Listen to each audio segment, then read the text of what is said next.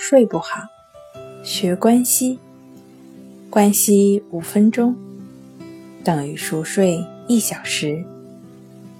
大家好，欢迎来到重塑心灵，我是主播心理咨询师刘星。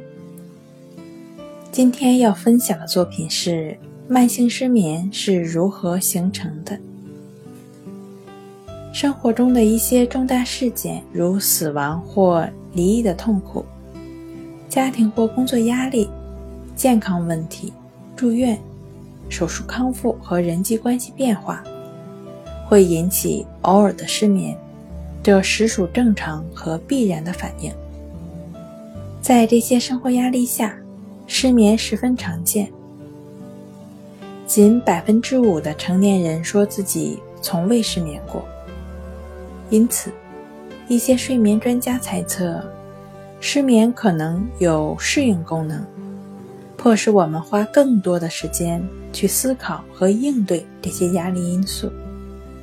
幸好，这种短期失眠一般仅持续几天或几周的时间。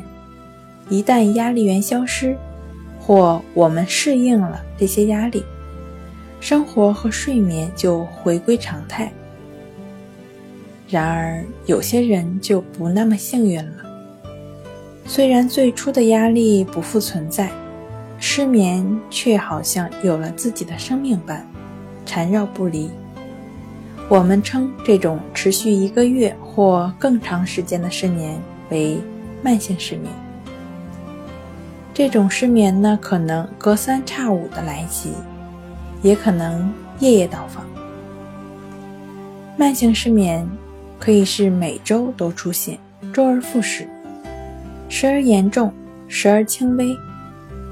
这种失眠常常持续好几年。那为什么一些人的短期失眠会发展成慢性失眠，而其他人却不会呢？因为某些人遇到一些短期失眠就会忧心烦恼，几周的失眠、沮丧和焦虑后。他们就开始预感自己睡不好，不敢上床睡觉。他们很快就将床与失眠、沮丧联系在一起，甚至最后一看到床就想到彻夜清醒和失眠了。